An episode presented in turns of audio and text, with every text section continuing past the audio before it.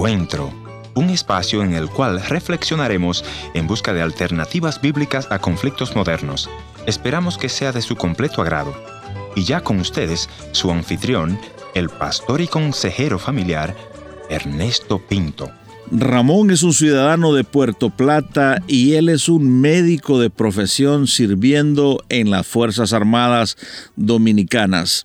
Él es un hombre que ha dedicado su corazón a la comunidad, pero fuera del aire me dice, he servido a mucha gente, pero he fracasado en mi propia familia. Él nos contará su historia en el encuentro de hoy.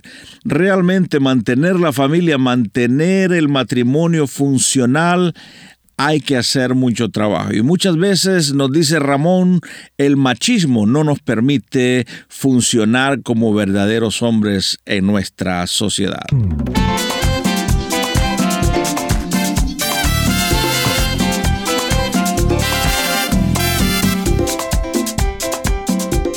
Historias que cambian el corazón. Bienvenido al encuentro de hoy. Yo soy tu amigo Ernesto Pinto. Agradeceré mucho que me reportes este programa donde nos escuchas si has visitado nuestra página en el www.encuentro.ca. Desde ahí puedes enviarnos tus comentarios o tus preguntas www.encuentro.ca. Por razones especiales, solo daremos el primer nombre de nuestro invitado de hoy, Ramón. Bienvenido Ramón y me decías que estuviste casado y que esa relación no funcionó.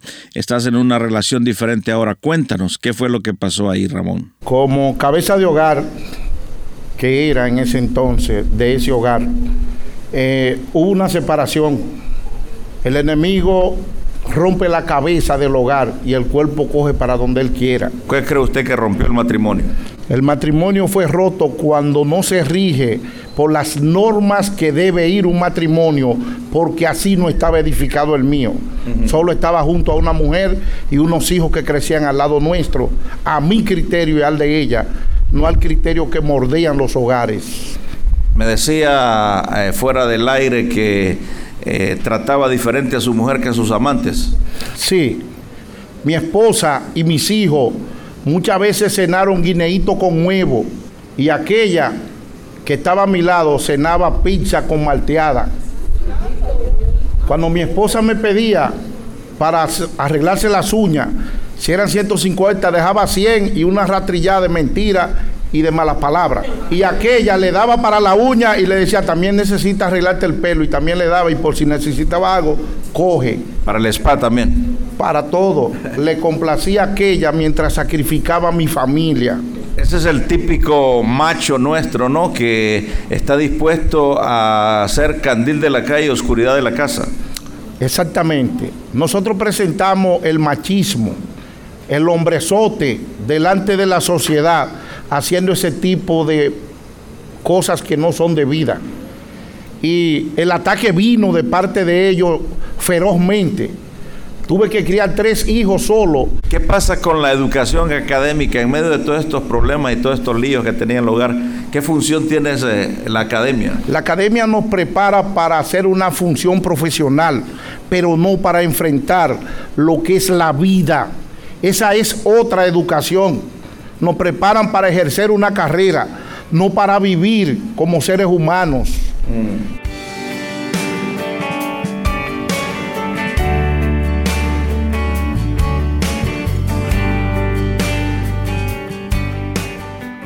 Gracias por continuar con nosotros en el encuentro de hoy.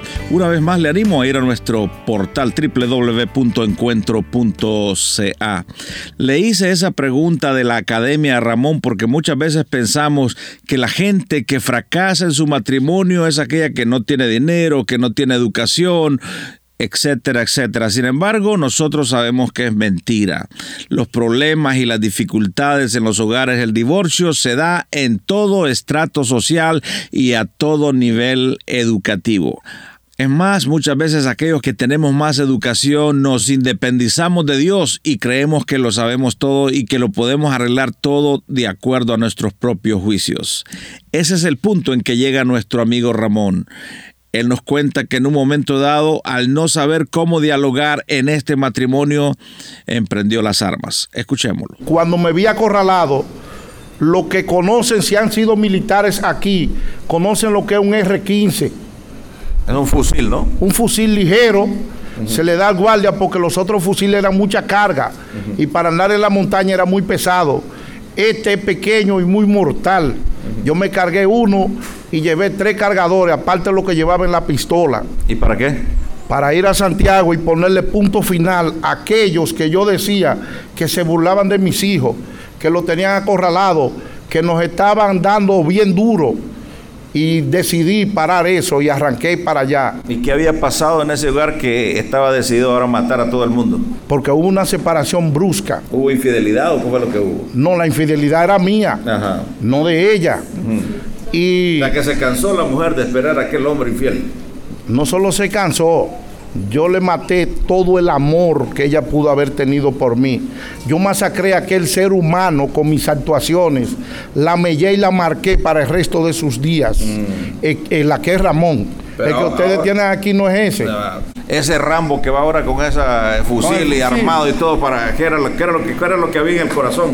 Mis intenciones era llegar, no importa quién me saliera, con un solo cargador yo le peleaba mucho y tenía de sobra más. La idea era matar a los parientes, a la esposa y tal vez matarse a sí mismo, ¿cómo era la cosa? Todo, no, yo no iba en plan de quitarme yo, yo iba en el plan de eliminar los otros.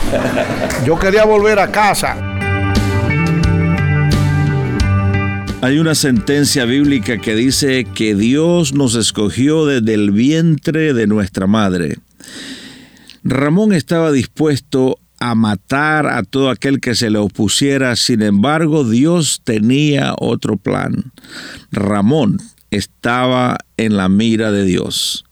Escuchemos lo que le sucede a Ramón en este camino hacia la destrucción. Mi hermano, el único que tengo, viene hacia la ciudad y yo voy saliendo en una pasolita pequeña a unos 26 kilómetros de la provincia y me alcanza a ver y me hace señas.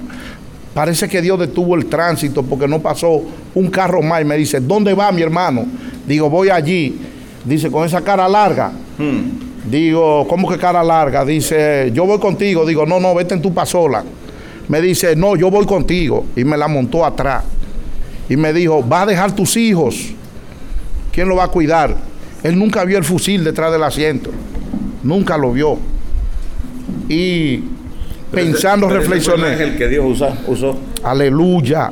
Amén. Gloria al Señor. Porque Él puso la barrera del stop para no seguir destruyendo lo que yo esperaba pensar que era mi familia y volví a la ciudad. Volví, regresé y decidí encaminar mi vida a los caminos de Dios.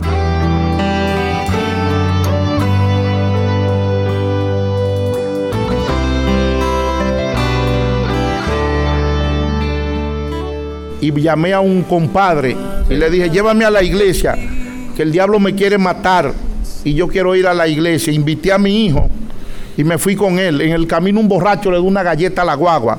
Digo, no te pares, que todavía no soy cristiano. Una galleta, para aquellos que están escuchándonos internacionalmente, es un golpe. Le dieron un, golpe, a la... al bonete del carro con la mano. ¡Tan! Digo, no te detengas, que todavía no soy cristiano.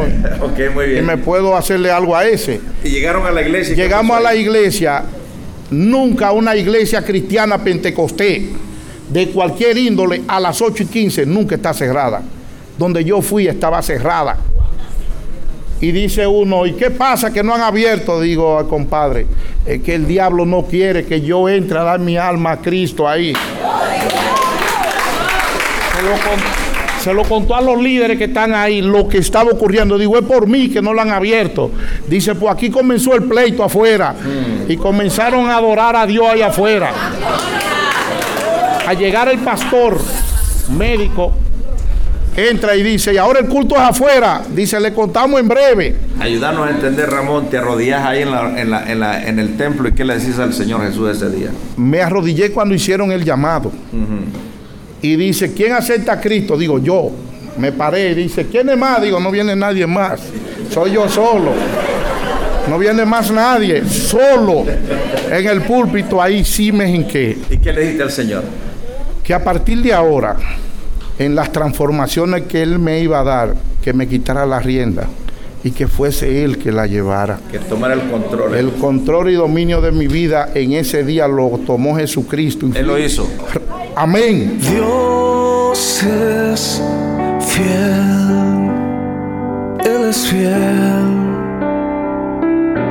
Nadie es como Él. Dios Es fiel. Nadie es como Él. Dios es fiel.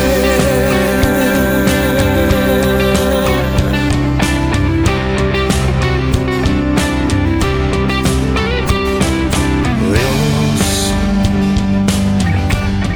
tú eres fiel, nunca me has fallado y no me fallarás. Yo Así es, mis amigos, solo Dios puede cambiar ese corazón de piedra por un corazón sensible y de carne. El nuevo Ramón me dice, tuve que ir a pedirle perdón a aquella que fue mi esposa. Escuchemos cómo él lo describe. El poder del perdón para ejercerlo es terrible. Yo la saqué fuera de la ciudad. Ya en ese momento que yo estoy haciendo este acto, yo estoy casado ya con quien es mi esposa actualmente. Yo pedí permiso para llevármela sola y ella aceptó porque vio un semblante diferente, como que entró en confianza. El espíritu le ministró que no tenía por qué tener miedo y la llevé fuera de la ciudad. Me instalé en un solar donde no nos molestaran y hablé por espacio de dos horas. ¿Y qué le dijiste? Tuve que sacar lo que un día fue basura, que aún estaba ahí, que ella no conocía. Y le dije, mira, mientras tú comías guineíto con huevo y agua, aquella comía pizza con malteada. Y me dice, ¿por qué tú me cuentas eso si eso no te conviene? Digo, porque no lo quiero ver viviendo conmigo. Porque la mentira, el engaño, la fábula y todo lo que yo orquestaba para ser de que un esposo bueno no está en mi vida y para yo pedirte perdón por todo aquello que yo hice mal, que tú no conocías, hoy te lo estoy diciendo. Cuando le pides perdón, ¿qué dice ella? ¿Qué te responde? Se puso a llorar. Y luego, Cuando tú le dices, quiero pedirte perdón, ¿cómo se sintió tu espíritu? transformado. No hay palabras. En el alfabeto humano no hay palabra para descifrar lo que un ser humano siente cuando es capaz de decir, perdóname, perdóname. Hay que ser valiente. Hay que tener un coraje profundo, un cambio que te llegue al tuétano del hueso, a lo más profundo de la célula, más allá del núcleo, que quizá no hay espacio, para tú poder decirle a una persona con valor, tener las agallas de decir perdón. Jesús, perdón, perdóname,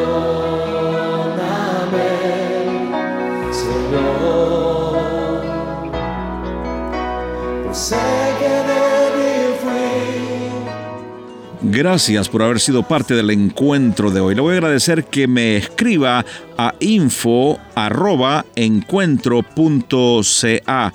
También puede visitarme a nuestra página en el www.encuentro.ca.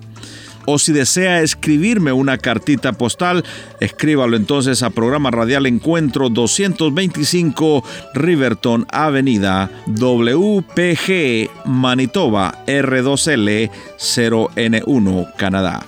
Será hasta nuestro próximo encuentro. Soy tu amigo Ernesto Pinto recordándote que Dios te ama y yo también.